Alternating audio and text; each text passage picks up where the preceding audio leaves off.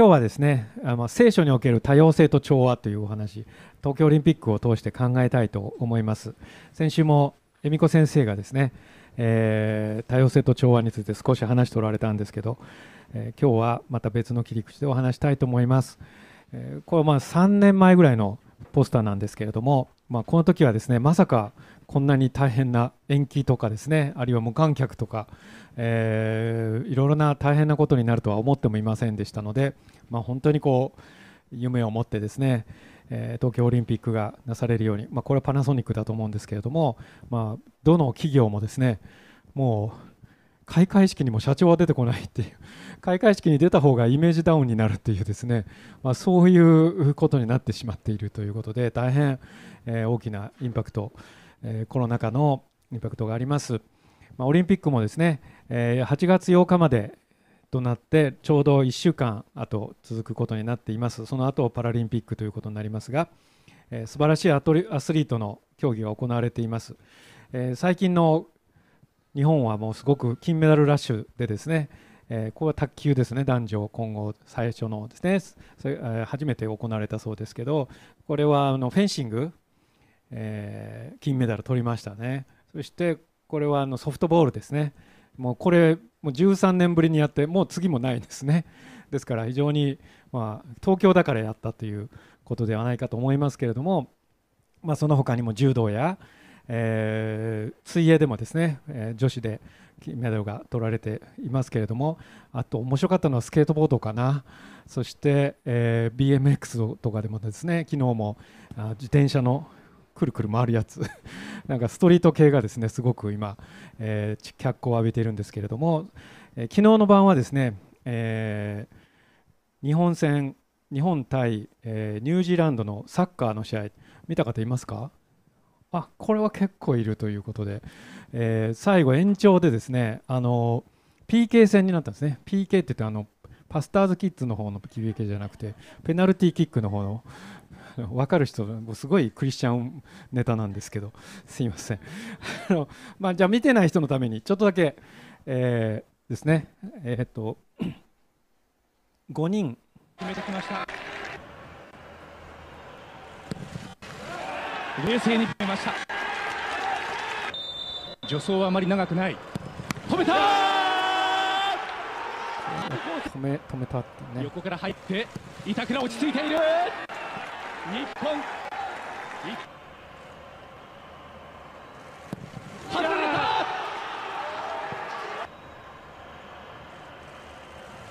決めました。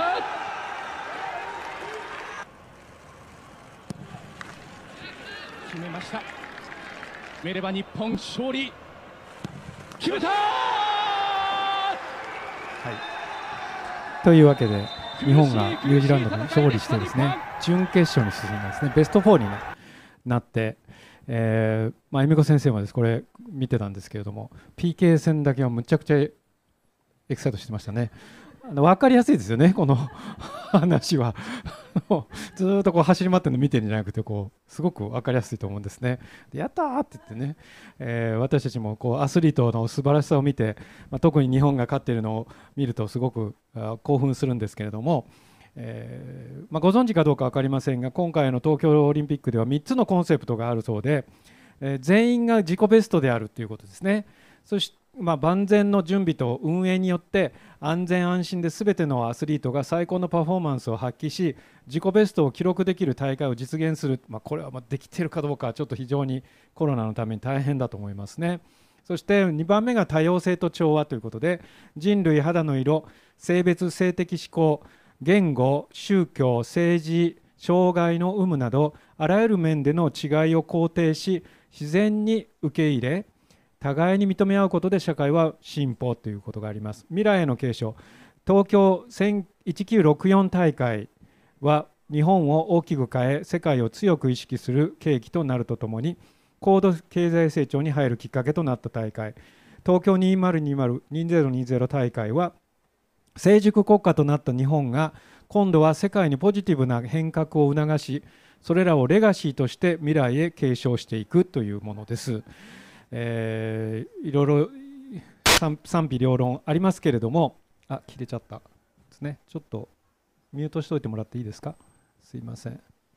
りがとうございます。今回のオリンピックのこの3つのコンセプトの中の多様性と調和というのが掲げられているわけなんですが今日はこの多様性と調和について少し考えてみたいと思います。まあ、メダルのラッシュがですね日本のメダルラッシュに喜ぶ雰囲気の一方で、まあ、大会関係者の要職にある方が、まあ、直前まで、えー、まさにこの多様性と調和とは全然違うこと問題でですね、まあ、辞任に追い込まれたり解任されたりしてもう開会式の前の日に解任された、まあ、演出の方もいらっしゃるほど、まあ、ごたごたが続いているわけですけれども、まあ、一に日本っていう国がですね、えー、どちらかというと多様性と調和は受け入れるのに慣れてない国じゃないかなというふうにあの非常に思いました、えー、世界の国々の中にはもう何カ国語も話せなければ生きていけない国もあるわけですね。さまざ、まな人種が入り混じっている国もあるし、えー、あるいは文化もですね、えー、いろいろな文化あるいは宗教そういうものと共存しながら生きている、えー、国もある中で、まあ、日本は比較的ですねもう割と単一でいける、ね、言葉も一つでいける、まあ、島国でもある、まあ、そういうようなことで、まあ、一番多様性がないとは言いませんけどどちらかというと多様性は苦手な国の一つではないかなというふうにあの思わされるわけです。そこが多様性と調和っていうのにはですね、まあ、かなり、えー、ハードルが高いというふうにも思わされます。では聖書はこの多様性と調和についてどう言ってるのかということを今日考えてみたいと思います。えー、1番目はですね多様性のために精霊精霊がですね神の霊である精霊がまあ、先に行かれるということですね、これ大事なことなんですけど、先行されるということですね、えー、使徒の働きの10章44節というところからお読みしたいんですが、これはですね、えー、まあ、この初代教会の頃ですね、えー、それはエルサレムが中心だったわけですけれどもカイザリアというですね地中海沿いのこの非常に大きな港町がありました。でそこに駐留していた、まあ、この占領されているわけですね。植民地になっている、まあ、イスラエルですからローマの兵隊がそこに駐留してたわけですね。でその100人をまとめる百人隊長のコルネリオっていう人がいたわけですけれどもこの方にですね神様がこの人神様信じているので神様が語ってですねペテロという人を家に招きなさい。一度も会ったこともないような人なんですけれどもその幻でですねペテロを招きなさいと言われたわけですね。そして、え、その通りに、え、お迎えに行かせてですねしもべを。それで連れてきたと。でペテロが来た時にですねペテロが今度イエス様について話したわけですね。でペテロは一度も違法人と言われるこのイスラエルの人ユダヤ人以外の人と食事もしたことないんですね。その人がですねこのコルネリノの家に招かれてそこでイエス様のことを語るわけですね。十字架のこと復活のこと救いのこと、え、それを語っていくわけです。イエスはキリストである神の子である、え、救い主であるそういうことをお話ししていくときにこの場所になったわけです。10章44節。ペテロがなおもこれらのことを話し続けていると御言葉を聞いていたすべての人々に聖霊が下った。割礼を受けている信者でペテロと一緒に来た人たちは違法人にも聖霊の賜物が注がれたことに驚いた。彼らが威厳を語り神を賛美するのを聞いたからである。するとペテロは言った。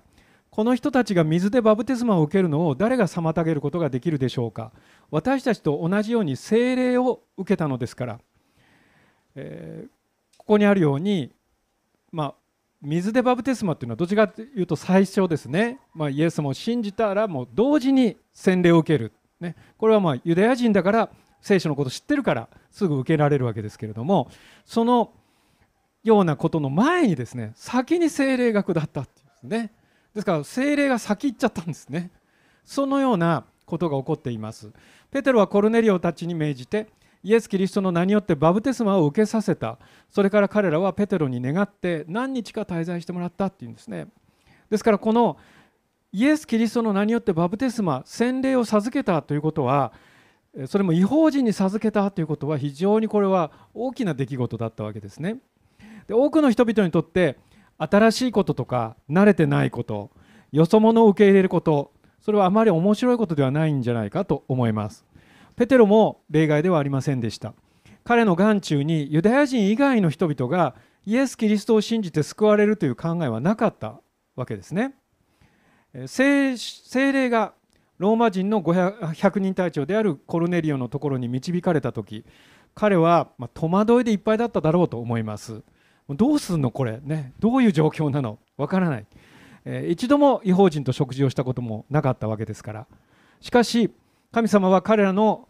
前を歩ま歩まれてユダヤ人以外の世界の人々に福音を届ける新しいドアを開いてくださった、ね、これはもう新しいドアが開いてるわけですね。ペテロが気づかなかった知らなかった多様性へとこう新しく踏み出す瞬間なんですね。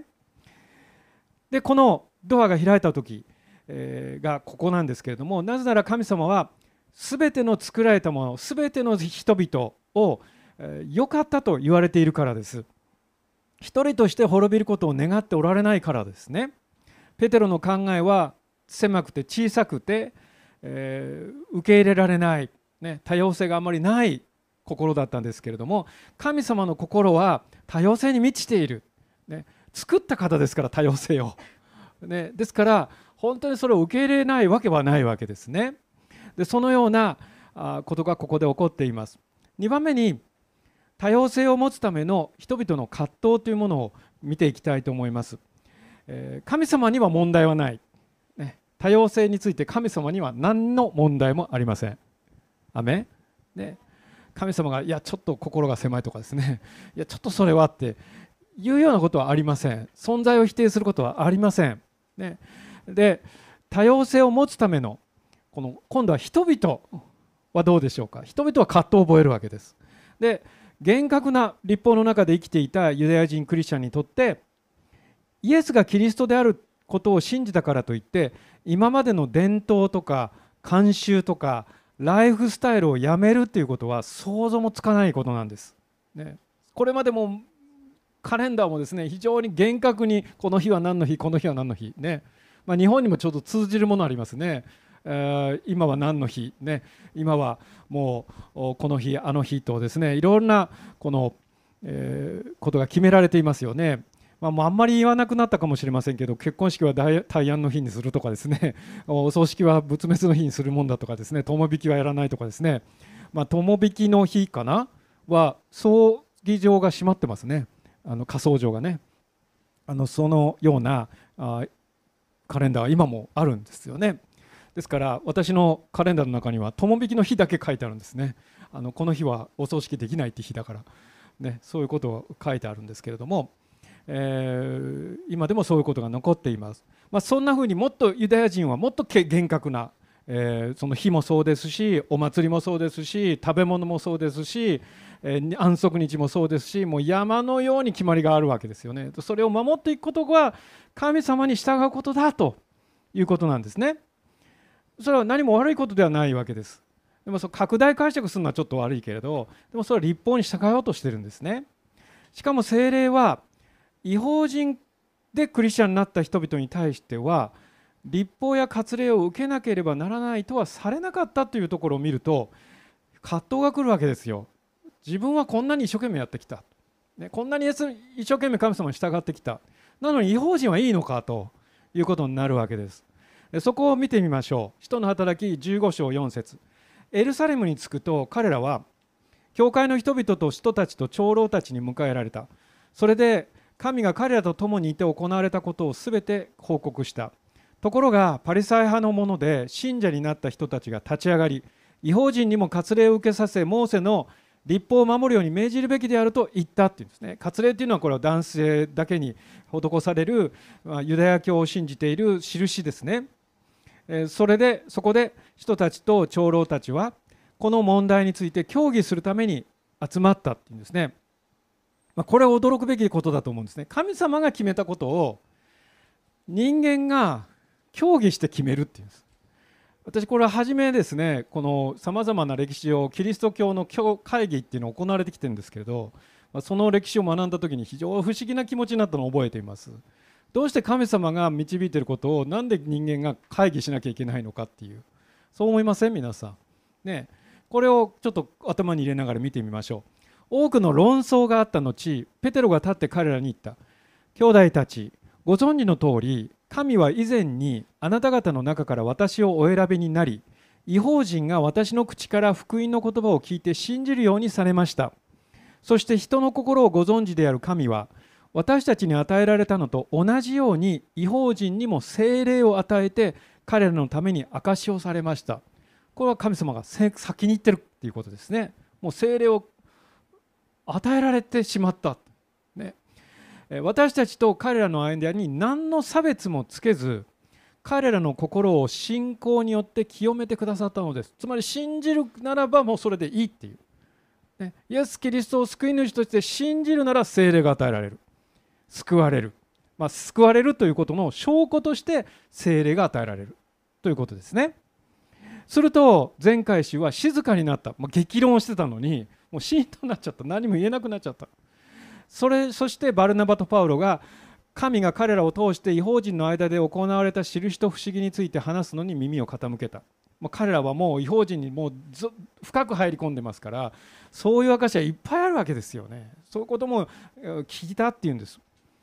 皆さんねあの福音書を見てるとパリサイ人って言ったらイコール悪人みたいになってしまうんですけど 先ほども言ったようにそういうわけではないんですよね。中にはそういう非常に、えー、悪い動機でこのパリサイ派の信仰を持っている人もいたんですけどもおそらく多くの人たちは純粋だと思いますね。そして立法をきっちり守ろう。そして神様に従おう。そういう気持ちがあったと思います。そういう中でイエス様こそ救い主だメシだメシアだと認めたパリサイ人が少なからずいたってことですね。そうすると彼らにとってキリストを信じることはキリスト教ではないんですよ。そうではなくてユダヤ人がユダヤ教が求めていた救い主が見つかったって話ですね。ですから救い主を信じるという意味においてユダヤ教なのです。だから今でもユダヤ人でユダヤ教だった人がクリスチャンになった時にはクリスチャンって言わないんですね。あのメシアニック・ジューって言うんです。ジューっていうのはユダヤ人。メシアを信じたユダヤ人って言うんです。クリスチャンっていうとね違うイメージがあるんです。例えばホロコーストです、ね、キリスト教のもとに虐殺が行われたということが結びついてしまう、まあ、実はそこはちょっと違うんですけれど。でもキリスト教の歴史を見るとさまざまなことがあるから、ね、ですからあキリスト教とあんまり名乗りたくないんですクリスチャンと。そうじゃなくてメシアニック・ジューっていうんですね、まあ、そういう方々にイスラエルに行くとお会いするんですけれども大変素晴らしい信仰の証をたくさん聞きました。何も私たちと変わらない。逆ですね。彼らが私たちに言うはずです。何も私たちに変わらない。でも今や私たちが彼らを見て何も変わらないとびっくりする、ね、これも多様性ですね。でそんなことが起こっているわけですけれども精霊はもっと前を進んでおられました。それは救いがユダヤ人から世界中の人々へと広がることでした。そのためにコルネリを通してペテロにチャレンジを与えられましたね。そこで使徒たちと長老たちは全教会とともに自分たちの中から人を選んでパウロとバルナバと一緒にアンテオキアに送ることに決めた。選ばれたのはバルサバと呼ばれるユダとシラスで兄弟たちの間で指導的な人であった。彼らはこの人たちに託してこう書きを送った。兄弟である使徒たちと長老たちはアンテオキアシリアキリキアにいる違法人の兄弟たちに挨拶を送ります。これはねあのエルサレムの指導者たちが初めてと言っていいほど公式にこの声明を違法人に向けて出した瞬間なんですね。声明を出すってみんなで話し合ったってことですね。でこの後にエルサレム会議と言われるここでのこの声明文です。私たちは何も指示していないのに私たちの中のある者たちが出て行っていろいろなことを言ってあなた方を混乱させあなた方の心を動揺させたと聞きました、まあ、それは割礼を受けなさい。立法を守りなさいということですね、えー、そこで私たちは人を選び私たちの愛するバルナバとパウロと一緒にあなた方のところに送ることを全会一致で決めました。ハレルヤここで全会一致になったことが分かりますね、えー、これは本当に激論を交わしててさっきまでもうけんけんがくがくやってたのに最後は精霊に従おうということで一致できたってことです。もし神様の選考がなければ人間だけでは一致できなかったでしょう、ね、でもここで一致できたんですね。これが素晴らしいと思うんです。私たちの主イエス・キリストの名のために命を捧げているバルナバとパウロと一緒にです。こういうわけで私たちはユダとシラスを使わします。彼らは口頭で同じことを伝えるでしょう。精霊と私たちは。ここでですね。精霊と私たちと言ってるんですね。次の必要なことのほかはあなた方にそれ以上のどんな重荷を負わせないことを決めました。すなわち偶像に備えたものと血と締め殺したものとみだらの行いを避けることです。これらを避けていればそれで結構です。祝福を祈ります。これはねもう革命的なことなんですね。だって彼らが守ってきたことはもう100や200じゃないんです。何万っていう規定を守っているわけです。で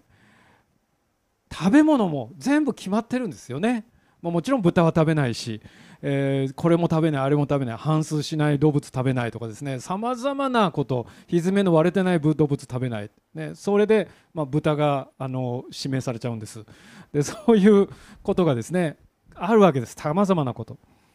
食べ物から行動から火からいろんなことが決まっていたのをこれだけシンプルにしちゃうっていうことです。日本人で言えば別にあの味噌汁は食べないことにしますみたいな。あんまり 当てはまらないかな。ご飯は食べなくていいですとか。で私パン食にしますとか別に普通ですけどでも本当にこの明治時代まではですね牛肉は食べなかったですよね。でそういうお魚だけで来てた、ね、タンパク質はね動物性。だけど牛乳牛肉食べるって言ったらもうみんなびっくりしたわけですよね。そういう食文化一つにとってもついても大きな変化をこう認めていくっていうことはもう毎日の生活について私はこれを守ってるのにあなたは守ってない、ね、そういうふうにこの裁きたくなるんですけどもいいですって言ったんですね。もうこれだけでいいです。もう今もうこの血とっていうのもないですね。あの別にハラルフードとか食べてませんね皆さん。血抜きの牛肉じゃなきゃダメとか。ないですよね。あのハラルはそうですけども、まあ、それを今も守ってるのはイスラムだと思うんですけれども、まあ、この血とっていうのも、えー、抜けてますね今。でそういう中でですねこんなにシンプルにしていいのかということも話し合ったはずなんですけれども精霊がそれでいいって言っているってことだと思うんです。でここで大事なのは私がここで言いたいのは何かっていうと会議でそのことを決めるのかってことです。話し合いで決めるのかってことです。そうなんです。神様が行われたことをいろんな考えを持った人たちが同じ信仰を持った人たちの間でも意見の相違が違いますありますね。それをみんなで話し合って分かり合って認め合って一つの声明を出すってことなんです。例えばですねさっき忘れてたんですけど今でもあります。例えばローザンヌ国際会議っていうのがあります。これスイスのローザンヌで始まったんですけども各国で何年かおきにやるんです。この前南アフリカでやりました。でこのローザンヌにはですねそういうことを話し合うセッションがあるんです、ね、そしてこれは今これは本当に精霊の働きかそれとも違うのかこういう動きは本当に聖書的かそうでないのか話し合うセッションがいくつもあるんです、ね、そうやって今回のローザンヌについてはこうであるということを声明出すんですよね。そんなことする必要あるのか神様は信じるのに。あるんです。これが起源なんです。ですから私たちはですねここに話し合いと神様神様からの投げかけと人間の話し合い和解理解のし合いというものが両立しているパックになっていることを見るんですね。これが多様性と調和なんです聖書の。でこれこそが多様性の調和ですね。神様が多様性を示される。この世の現実として多様性がある。そしてそれを調和させるために人間が話し合う。ということなんです。受け入れ合うということなんです。共通理解。互いを裁き合うことをやめて和解すること。愛し合うこと。違いを認め合うこと。その範囲について基本的にはこれは譲ることはできない。例えばこれらのことはこれは譲ることができないということですね。これだけでいい。について決めるという作業が人間の間で行われる。ですからある問題や課題を目の前にして今の私たちでもですねねこれは神様が行なさっていることかな。そしてそれともこれは間違っているのかな。あなたはどう思うの？私たちはどうすればいいの？ということについて話し合うことはとても有益なことなんです。ね、神様がするんだからそうそうなんでしょうって言わないで私たちはいろんな感じ方いろんな考え方をすり合わせていくことがとても素晴らしいことなんですね。あなたも同じ考えになれという必要はないんです。多様性を認めながら理解し合うことです。3つ目に私たちの内側にある狭さに気づき精霊に従うということですね。まあ、このオリンピックを通して私もあとてもいつもこう広げられる思いがするんですね。私の知らなかった苦しみがある。私の知らなかった葛藤がある。私の知らなかったスポーツがある、ね、私が知らなかったその苦労している人そういう人たちがいる。そのような新しい刺激をこういうオリンピックを通してまた受けることができると私は思っています、えそんな中で私たちの内側にも絶対これが正しいというものがありますね。例えば身近ではですね去年私大きなことを経験しました。このコロナ禍の緊急事態宣言で礼拝で集えなくなった時です。その時にそれまでも YouTube 礼拝は YouTube で流してたんですね。だけどそれはあくまでも私にとっては補助的なもの、ね、ちょっと来たかったんだけど来れなかった人のため。でも、えー、去年の3月でしょうか4月でしょうか。ねここでもうずっとパスターチームだけで YouTube を作ってた時があったんですね。そして全員来れない他は、ね、そういう時が来ました。その時に私に対して精霊がチャレンジされたのは YouTube で礼拝することは本当に礼拝になってるのかってことです。これ私だけかな？別に。あの私だけ葛藤してるの？もしかしたら一番私は葛藤してると思うんですけどそれは礼拝出席になるのかな？神様を礼拝したことになるのかな？というふうに思った時に葛藤が来たんです。おそらく世界中の教会の牧師は葛藤したと思います。でその時に、まあ、祈ってですねまた話し合ってですね私はそれは礼拝だと、まあ、今 YouTube 見ておられる方はまあぜひ引け目を感じないでいただきたいんですけれども本当にこれは礼拝していることだというふうに私の中でこう腑に落ちたというかもうそれしかないし、ね、神様はそのためにこのインターネットを与えてくださったと思うようになったんです。その時にですねある時は1時間の礼拝取るのにね5時間かかったことあります。ここで。音が悪いとか途中で間違えたとか機械が動いてなかったとか録画されてなかったとかね分かったりいろんなことがあってもうなんかヘロヘロになりながらみんなで撮り直し撮り直ししたことがありました。今こんなにスムーズになったのもあ放射の方々のおかげですしまた機材も少し揃ってですね良くなりました。いろんな教訓が生きているわけですね。そして今緊急事態の宣言の中ではありますけれども感染に気をつけながら YouTube と両方でハイブリッドでできることを感謝いたします。例えばそういうこと多様性を認めるということは私にとって一番身近なそういうことから始まりました。緊急事態宣言が発出されても神様はそういう新しいことを始められたと思います。おそらくある人はですね日本の教会はこのコロナ禍で IT の活用が10年は進んだって言ってます、えー、世界中の人々にこの教会にチャレンジされた、えー、規制概念の転換となりました。日本でも、えー、この集まることをやめない教会もあります、もちろんそういう方々を責めることはできない。裁くことはできませんが、え私たちはそれも受け入れます、え、現に私たちは今緊急事態宣言下でも集まっているんですから。もちろん集まって礼拝してほしい願いはあります。でも集まれない人々を裁くことは御心でないことを知っています。ここでも精霊が私たちの前を進んで新しいドアを開いてくださったという事実があります。コロナ禍の中で礼拝している場所の数は8倍とも15倍とも言われています。それだけ多くの人々に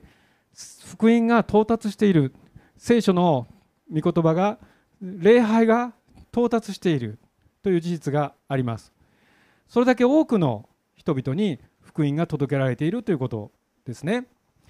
神様は若い人々以上にデジタルネイティブな方です。なぜならこの、ね、デジタルデジタルを作られた方だからですね。それを許された方だからです。デジタルの真の存在理由をご存知だったと思います。それは全ての人々に福音を述べ伝えるためなんですね。今回考えなければならない多様性に本質的なテーマが加わりました。それはアスリートは人間であり体と技術を競うだけでなく心を守り人間らしい人生を送りたいという彼らの人権を認めるべきだというそういう多様性です。それは大坂なおみが四大大会である全仏オープンで記者会見をしないで165万円1万5000ドルの罰金を払わされた。でその後棄権した理由から始まっています、まあ、それ以前も始まっていますが、えー、彼女が3年前からのうつだったことを告白してした時から大きく動き出したと言えると思います。東京オリンピック出場の女子体操アメリカ代表の一人であるシモーネ・バイルスは総合競技の途中で、えー、棄権してました。私も体操ちょっとはやったので総合がどんなに大変なことか知っています、まあ、私のまだ中高生の時代はですね私がやったことがないのは釣り輪と、えー、競技でやったことないのはあん馬です、え、これはもうものすごく難しい2つですけれども、まあ、床と鉄棒鉄棒と、えー、跳馬と、えー、3つかな？あ平行棒。これはですねやったことがあるんですけれども、まあ、本当にそれで世界を取るなんてことはもう考えられないようなことなんですね。でこのシモン・デ・バイルスはもう今年絶対金を取ると言われてたアメリカ人なんですけれども、えー、彼女が、えー、棄権しました。銀メダルになった団体の表彰式の後で、え、団体ですね。シモーネ・バイルスは強いストレスにさらされると異常な精神状態になると説明して自分の健康と幸福を損なわないようにしてメンタルヘルスに集中したいと精神上の理由であると明らかにしました。えシモン・デ・バイルスは我々は自分の心と体を守らなければならないと述べて女子テニスの大坂なおみ選手らに刺激を受けたと語ったといいます、えもう一人有名なのはマイケル・フェルスプスですね。史上最多の23個の金メダルを獲した獲得した水泳選手ですけれども、えー、彼もメンタルヘルスについてしばしば語っていて自身のうつとの戦いもオープンにしています。メンタルヘルス上の問題を何年も放置したことで危険な行動に及んだこともあると告白しています。こうした戦いについて語ることで同じような苦しみを抱えている人が周りに助けを求めやすくなることを願っているというんですね、えー、本当にアメリカなんかは割とこれそれをこう公にしやすい環境だと思うんですけれども日本はもっとそれがクローズドですね。それを告白することはあもう社会的な死を意味するというほど大変難しい。それもトップアスリートがそれを言えば自分の将来が非常に大きく左右される危険があるということなんですねけれども大坂なおみをはじめとして人々が声を上げ始めたのはやっぱり自分が人間として生きる幸せになる権利があるんだということですね。どんなものよりも自分を大切にしなければいけないそこに帰ってきているということではないでしょうか。まあ、もちろん観戦する側にと観戦見る方ですね。見る方にとっては世界一の演技を見れずに残念だという思いは残るんですけれども、えー、彼らはこう言います。私たちアスリートはスーパーマンではなく心を持った一人の人間ですということですね、えー、そのことに多くの人々が気づかされたそういう出来事です。結局シモネ・バイルスはあ個人総合も出ませんでした、えー、そして種目別は今日2昨日2つ出ないと言ってあと残りが出るかどうかは今日判断されていると思います。発表今日多分ニュース帰ってみたら多分棄権するでしょう、ね、彼女はどれでも金メダルを取る可能性があるほど素晴らしい人です。でもどうするんでしょう。そのことを思います。テニスの四大大会に優勝することやオリンピックの金メダルは心や体の健康を壊してまで勝ち取る価値があるのかということです。世界一になること以上の価値があるということは本当かということですね。そういうことはこれが一番であるこれが生きている中で一番素晴らしいことだという価値観は本当かっていう疑問が呈されてるわけです。そういうことですよね。私たちはどこまで世界中の人々の期待を背負わなければならないのだろうかと彼は叫んでいるんですね。その声を上げることができなかった。多くのアスリートや芸術家や政治家や経済界の人々が称賛の追悼しているというんです。それは勇気ある行動だと。そしてアメリカの体操協議会もですねそれを全面的に支持すると言ってるんです。責めるのではなくなんで金メダルを取ってこなか取らないんだっていうのではなくそれを全面的に支持しますっていうところにこの多様性と調和があるなと思うんです。日本だったらどうでしょうか？何て言われるんでしょうか？私は分かりませんが私たちは神様が作られた大切な一人なのだということ。どのような人々も価値観もそれを虐げ踏みにじる権利はないのだということ。それがこの出来事に表れていないでしょうか？神様は全てを完全に創造されました。さまざまな違いを創造して全てが良いと言われています。なのに人間はその違いを美しいものとしてではなく醜いもの違うものはダメなものとしてしまいました。神様は栄光のために多様性を与えたのに人間は受け入れることができず話し合うこともしませんでした。初代教会では相手を変えていく代わりに自分たちを根本から変えようと決心した人々がいました。そういう変化を決断したんですね。相手を変える代わりに自分が変わろうと。優位な立場優越感特権を捨てて相手と同じ立場に立ちました。そのことを実現された一番の方はどなたでしょう？それはイエス・キリストです。フィリピの2章6節キリストは神の形であられたが神と親しく等しくあることを固守すべきことは思わずこのこだわりを捨てるっていうのはもう私たちには分からない。神をやめるっていうんです。人間やめられますか皆さん。ね人間をやめてアリになりたいとかそういう人いないと思うんですね。人間は一今本当に世界で一番優位に立ってますね。それも日本人はとても優位の方に入ります。今回も選手団の中で私はもう貧しい国に帰りたくない。日本で働きたいんだっていなくなった人いましたね。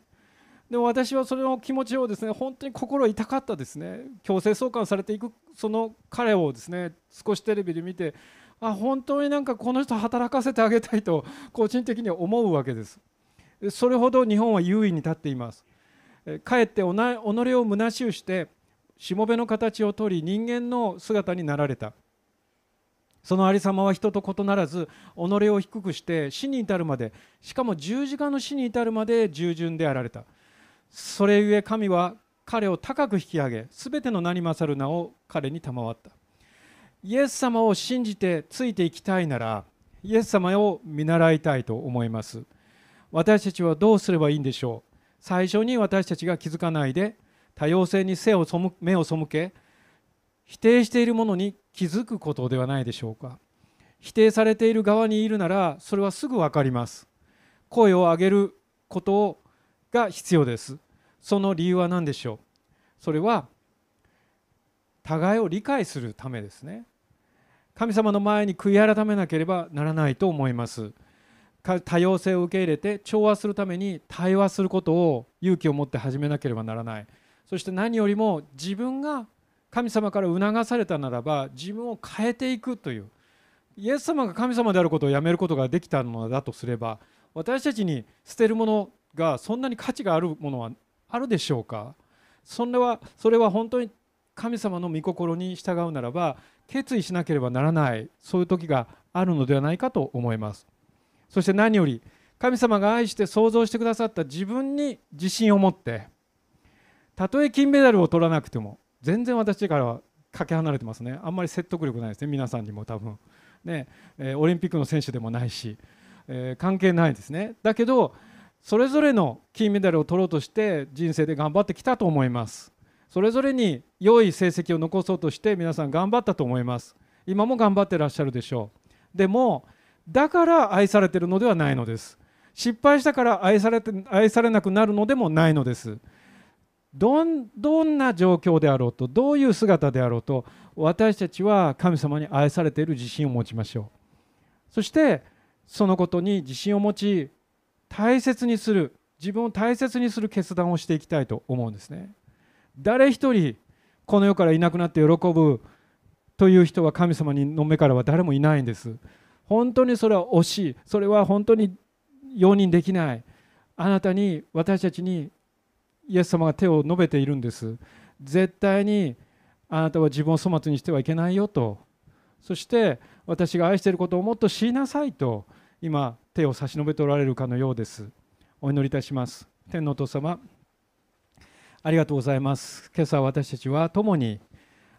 あなたの前に多様性と調和について見てまいりました。神様が最も多様性に優れたお方であることを感謝いたします。そして私たちを本当に愛しておられ私たちの一人として同じではないこの違いに神様あなたは喜びを持っておられます。私たちはしばしば自分自身を見てなぜあの人とは違うのだろう。なぜあの人のように優れていないのだろうと落ち込むこともあると思います。けれども主よそうではなくあなたが私たちを愛しておられることその違いも含めて愛しておられることを知ることができますように。いえ私たちの一人一人すべてが輝くようにその違いを与えてくださったことを知ることができますように。どうぞ私たちが主にある自信を回復しそして心と体との健康を一番優先できるその勇気を持つことができるようお導きください。また会社や企業や組織やあるいは学校やそういうところにおいて、え、本当にそれを無視し振りにじろうとする力に対して対抗することができるように主を私たちに知恵を与え導きを与えてください。そんなことを言うなら私はクビになってしまう。職を失う。学校にいられなくなる。さまざまな戦いがあるでしょう。けれどもあの初代教会の人たちが自分自身の在り方を変えて人々を違法人を受け入れたように私たちも勇気を持って主よ立ち上がることができるようお導きください。今日のこの時を感謝いたします。尊い主イエス様のお名前によってお祈りいたします。アメン。